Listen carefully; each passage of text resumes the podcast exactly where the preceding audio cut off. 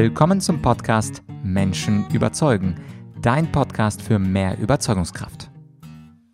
Mein Name ist Vladyachenko und in dieser Interviewfolge geht es um das Thema, wie man jahrzehntelang ein erfolgreiches Unternehmen führt und danach auch dafür mit dem Bundesverdienstkreuz ausgezeichnet wird.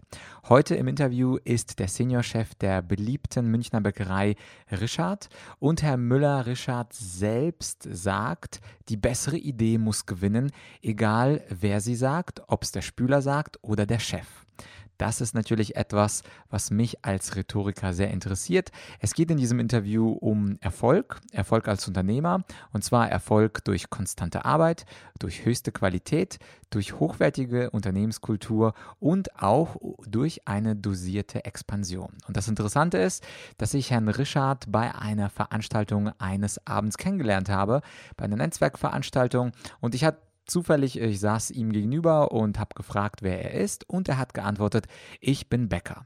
Und erst später habe ich erfahren, dass er der Seniorchef der, äh, dieser großen Bäckereikette Richard ist, bei der ich fast jeden Morgen in München einen Kaffee und einen Philadelphia Ring oder ähnliches bestelle. Und da war für mich klar, äh, das ist eine ungewöhnliche Bescheidenheit, habe dann recherchiert zu ihm, festgestellt, dass er eine interessante Unternehmenskultur verfolgt, dass er eben eben diese offene Kommunikation verfolgt und habe ihn deswegen zu einem Interview eingeladen. Genug der Vorrede und nun viel Spaß bei dem kurzen, aber sehr inhaltsreichen Interview mit Gerhard Müller-Rischardt. Herzlich willkommen bei einer Interviewfolge von Menschen überzeugen. Ich bin heute zu Gast bei der leckersten Bäckerei und Konditorei von München und zwar bei Richard. Und zu Gast bin ich bei Herrn Gerhard Müller-Rischardt. Er ist Seniorchef der Firma. Ich freue mich sehr, dass ich da sein darf. Gerne, herzlich willkommen. Ja. Dankeschön. Äh, Ihre Firma, Herr Richard, gibt es seit 1883, ja. habe ich gelesen. Sie haben, also Ihr Hauptgeschäft am Marienplatz hat im Jahr 1,2 Millionen äh, Besucher und äh, Sie haben auch persönlich oder, mit der Firma Preise gewonnen, also den Staatsehrenpreis, den Qualitätspreis und auch Sie persönlich das Bundesverdienstkreuz. Warum sind Sie so erfolgreich, Herr Richard? Hm. Na gut, das ist konstante Arbeit. Mhm. Konstante Arbeit. Und natürlich haben, ich, ich blicke auch auf eine gewisse Tradition zurück. Von mir haben noch vier andere Generationen gearbeitet. Eben, ich, ich bin die vierte Generation. Ich habe es eigentlich mehr oder weniger an meinen Sohn bereits übergeben. Mhm. Der ist eigentlich der Chef. Wir sind ein KG, also der haftet mit vollem Risiko, was ich auch lebenslang gemacht habe. Aber wir machen es auch mit Herz und ich glaube, das und das funktioniert auch, ja. Mhm. Eine der Besonderheiten bei Richard ist ja, dass Sie auf die Qualität als erstes schauen. Und zwar nehmen Sie immer die besten Zutaten und das äh, sehe ich auch bei den Menschen, die bei Richard einkaufen, die freuen sich, äh, und Sie wollen jetzt nicht die Marge noch um 5% vergrößern, sondern Ihnen geht es ja. zuerst um die Qualität. War das schon immer so und ist das ist, vielleicht auch das Geheimnis? Ist eigentlich schon, war schon immer so. Ich weiß von, die Mutter hat immer gesagt, ihr Vater hat schon immer gesagt, die, die Semmeln, die werden nicht ausgeliefert, hat die, die ganzen Korbe, die Backstube zurückgeschmissen, weil die nicht gut genug waren. Und sicher, wir, wir leben schon, das ist schon, das gehört zur Firmenphilosophie, wir wollen was Gutes machen. Also das ist nicht, wir verkaufen nicht über den Preis das ist nicht das Billigste, aber wir verwenden sehr gute Rohstoffe, haben sehr gute Rezepte und, und das macht eben auch eine gewisse Mühe und das kostet auch Zeit und kostet Aufwand, aber, aber das spürt man auch und das ist auch lecker und es wird auch bezahlt und es wird auch geschätzt und, und das ist unsere Philosophie eigentlich so, ja. Mhm. Und Sie haben ja auch eine ganz erfolgreiche ähm, Unternehmenskultur, die sich sicherlich von vielen anderen Unternehmen unterscheidet. Ähm, Sie haben ja äh, auch mal gesagt, es geht nicht um Expansion äh, um jeden Preis, sondern eben um die hochwertige Unternehmenskultur. Was zählt für Sie äh, eigentlich dazu, zu dieser hochwertigen Unternehmenskultur? Hm. Naja, äh, wie schon gesagt, also, äh, die Qualität des Produkts steht schon im Mittelpunkt irgendwie. Aber wir wollen es auch sicher auch stilvoll verkaufen. Irgendwie. Also die Läden sind auch sehr sorgfältig und, und wertig gebaut und wir wollen es einfach gut machen sozusagen. Ja, das ist, das ist, und ja, wir wollen es einfach gut machen.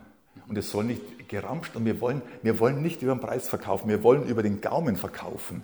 Der Kunde muss sagen, ich will zum Richard, ich zahle da, äh, was weiß ich, ein paar Cent mehr aber das schmeckt mir einfach. Und ich weiß, ich werde auch nicht mit, mit irgendwelchen Chemikalien da irgendwie abgespeist, sondern das ist alles frische Ware, gute Rohstoffe. Und das kostet eben sein Geld und das ist, das ist so unser Stil halt. Ja. Mhm. Und heute sprechen ja ziemlich viele Manager von flachen Hierarchien. Und mich hat überrascht im Vorgespräch, da haben Sie mir gesagt, obwohl Sie so ein altes Unternehmen sind, gibt es bei Ihnen eigentlich flache Hierarchien. Könnten Sie das vielleicht kurz ausführen? Naja, wir sind jetzt immerhin 500 Mitarbeiter. Das ist schon, da hören schon die, die kleinen und Mittelbetriebe hören bei 500 auf. Wir sind gerade an dieser Schwelle da irgendwie. Die sieht man gar nicht so, aber wir sind natürlich auch wir sind sieben Tage unterwegs und also es ist, leider gibt es jetzt keinen Pausentag mehr und wir müssen auch, aber am Sonntag wird halt der Kuchen auch besonders geschätzt. Es ist halt einmal so. Aber jetzt habe ich den Faden verloren. Jetzt weiß ich was. Genau, und die flachen Hierarchien. Ach so, ja. Ja, gut. Also bei uns sicher muss es eine gewisse Hierarchie geben, weil sonst, sonst wird der Stillstand irgendwann mal werden. Aber wenn der Mitarbeiter eine gute Idee hat oder selbst der Niedrige, dann ist es nicht, was der Vorgesetzte sagt, das wird gemacht, sondern die, die bessere Idee muss gewinnen. Das ist auch meine Überzeugung, die bessere Idee muss gewinnen. Und egal wer das sagt, der, der muss Recht bekommen. Und nicht, nicht, weil er Spüler ist, hat er eh keine Ahnung und soll seine Arbeit machen. Na, so läuft das bei uns nicht. so läuft es nicht. Und der Chef hat auch nicht immer Recht. Und das, das ist aber kein Problem das schätzen die Leute und wir versuchen, das einfach richtig zu machen, was, was die bessere Demos gewinnen. Mhm. Ja. Äh, und wie ist es eigentlich, jetzt hatten Sie ja das ähm, Kerngeschäft an Ihren Sohn übergeben. Wie ist es denn mit den Konflikten unter Vater und Sohn? Gibt es da was oder sehen Sie das wirklich auf Sachebene? Ja, das, zum Glück eben die Sachebene stimmt, aber es ist auch so, wir, wir vertrauen uns ganz gut. Wir denken ziemlich ähnlich, wir denken ziemlich gleich und und es ist halt kurios, aber es ist halt, äh, ich habe es auch so übernommen, ich habe eine Schwester gehabt und da hat es immer geheißen, ja, mir wurde als Kind schon gesagt, was willst du mal werden? Dann habe ich dann so geantwortet, ja, ich werde Bäcker und Konditormeister werde ich werden. Das haben sie mir da so gelernt und so ist auch geworden. Und bei Magnus, der kam auf die Welt und hat geheißen, ja, du musst aber den Betrieb weitermachen. Und das hat das nie so in Zweifel gezogen, das war dann immer so. Und, und wo er aus der Schule kam und hat noch ein Studium gemacht, dann haben sie auch ein bisschen belächelt, seine, seine Freunde. Aber jetzt, jetzt ist er eigentlich froh, dass er so weit ist und eigentlich so doch so eine Firma ist ja doch was anderes irgendwie, als wenn du irgendwie als Angestellter da bist. Das macht auch nicht nur glücklicher. Und äh, mal was andere, die andere Perspektive. Äh, sehen Sie eigentlich einen Wandel bei den Mitarbeitern, zum Beispiel jetzt im Jahr 2019 im Vergleich vor zum Beispiel vor 20, 30 Jahren? Haben sich die Mitarbeiter verändert? Sagen wir, die, die Betriebsbindung ist nicht mehr so stark, wie das schon mal war. Irgendwie. Man, man wechselt schneller. Das ist, also die Bindung zu erhalten ist schwieriger geworden. Wir haben noch jemanden da, der schon, wir haben zwei, ich weiß im Verkauf jemand, die sind beide in leitender Stellung, die haben bei uns als Lehrlinge angefangen und sind jetzt irgendwo als Leiter tätig, in der, in der Backstube genauso wie im Verkauf jemand. Aber und wir haben schon einige, wir haben einen sehr guten Stamm langjährige Mitarbeiter, sonst könnte man das gar nicht aufrechterhalten. Und, und da gibt es eine gewisse Schicht, die kommen und gehen irgendwie. Die, die neu reinkommen, bleiben entweder ewig oder gehen bald wieder so ungefähr. Das muss passen, auch der Puls muss stimmen, die müssen sich aufgehoben fühlen. Und wenn, dann, es dir gefällt, wir haben Gott sei Dank sehr viele, die Zehner da sind, sehr viele, die Zehner da sind. Also bei uns ist nicht rein und raus. Und wir schätzen die Leute auch, wir behandeln sie gut und, und das spüren die auch und, und, und, und so gibt es auch Bindungen dann. Mhm. Ja, und äh, was natürlich auch jede gute Firma sich als Frage stellt, ist Expansion. Also Richard ist ja in München, also kennt jeder, also wer in München ist, kommt an Ihren Bäckereien gar nicht mehr vorbei. Haben Sie als Chef oh, jemals überlegt zu expandieren, also in eine andere, sagen wir, Großstadt wie Nürnberg oder vielleicht sogar Berlin, Hamburg zu gehen, weil heute durch das Internet und die Globalisierung denkt ja jeder Unternehmer früher oder später, mit wie, wo soll der Wachstum eigentlich hin? Wie war es bei Ihnen?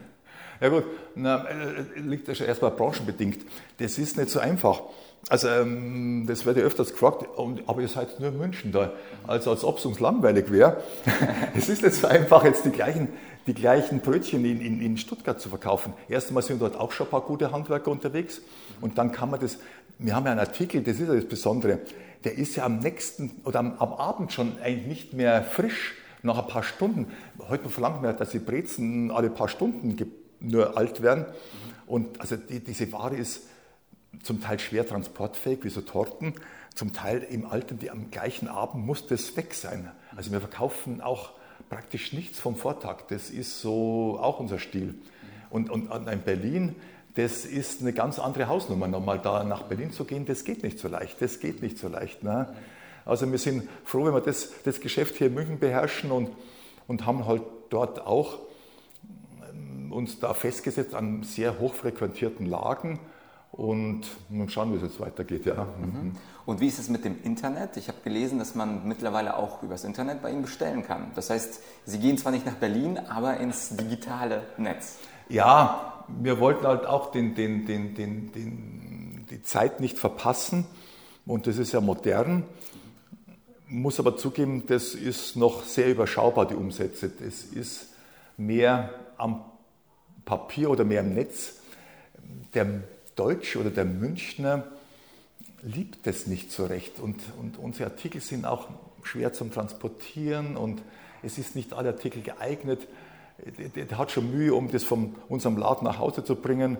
Wenn das dann nochmal durch fünf andere Hände geht, das ist mühsam. Wir arbeiten dran und überlegen, aber auch die Nachfrage ist noch überschaubar. Das ist noch nicht, ist noch nicht ausgegoren. Mhm. Äh, wie ist es denn äh, mit der Zukunft? Was würden Sie sich für die Firma Richard in den nächsten 50 Jahren wünschen? Ja, dass einfach so weiterläuft. Dass einfach so weiterläuft. Und sicher ist einmal eine, eine dosierte Expansion, also ein gesundes Wachstum, kein, kein krankes Wachstum und keine, das darf nicht, der, der, Mittelpunkt darf nicht Wachstum sein. Sie wir sind zum Teil verwöhnt von irgendwelchen riesigen Firmen, die da innerhalb von Jahren Milliardenumsätze machen. Das geht im Handwerk nicht so leicht. Hier muss man jede Semmel frisch backen, jeden Krapfen muss einzeln in die Hand genommen werden.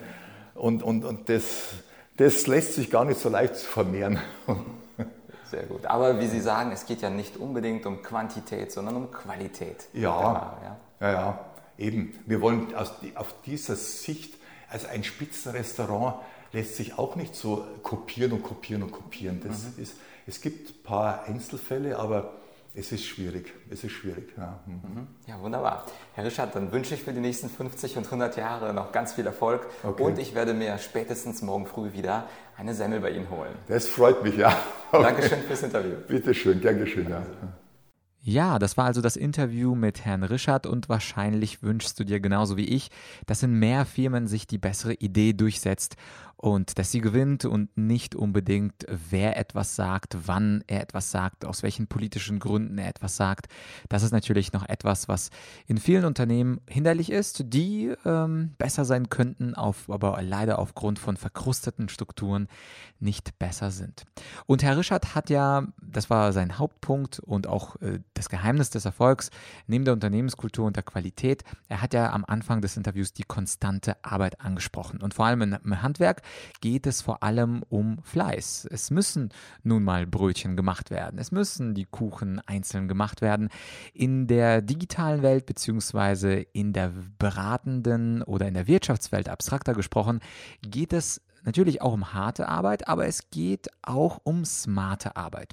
Und in dieser Podcast-Folge möchte ich dir einen Online-Kurs von mir vorstellen und zwar aus meiner Online-Bibliothek zum Thema Effizienz und Effektivität. Und der Kurs heißt Effizienz und Effektivität steigern. In diesem Kurs werde ich dir den Unterschied ähm, erläutern zwischen Effizienz und Effektivität, warum die meisten Menschen nicht effektiv und effizient sind. Auch um die Frage wird es gehen.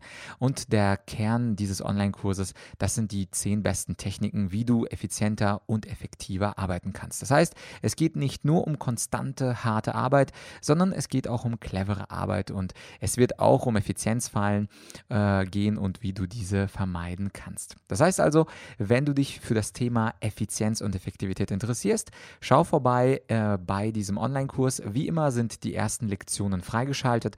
Das heißt also, schau sie dir an, überzeug dich von der Qualität und natürlich würde es mich freuen, wenn wir uns dann im Online-Kurs wiedersehen. Ansonsten war es das für diese Woche. Ich wünsche dir natürlich ein wunderbares Wochenende. Doch bevor du entschwindest, würde ich mich natürlich freuen, wenn du diese Folge äh, mit deinen Freunden teilst, wenn du diese Folge likest, wenn du diese Folge auf irgendeine Art und Weise verbreiten kannst und sei es, sie dem besten Freund der besten Freundin vorzuschlagen, und ich würde mich natürlich freuen, wenn du mir hilfst, meinen Podcast etwas bekannter zu machen. Alle Links findest du wie immer auf argumentorik.com slash podcast und dort einfach nach Richard suchen. Dort findest du sowohl die Homepage der Bäckerei als auch den Online-Kurs. Und es bleibt mir nichts, als dir ein wunderbares Wochenende zu wünschen. Wir hören uns hoffentlich nächste Woche wieder. Abonniere den Podcast, falls du es noch nicht getan hast. Und für dieses Mal war's das. Bis bald, dein Vlad.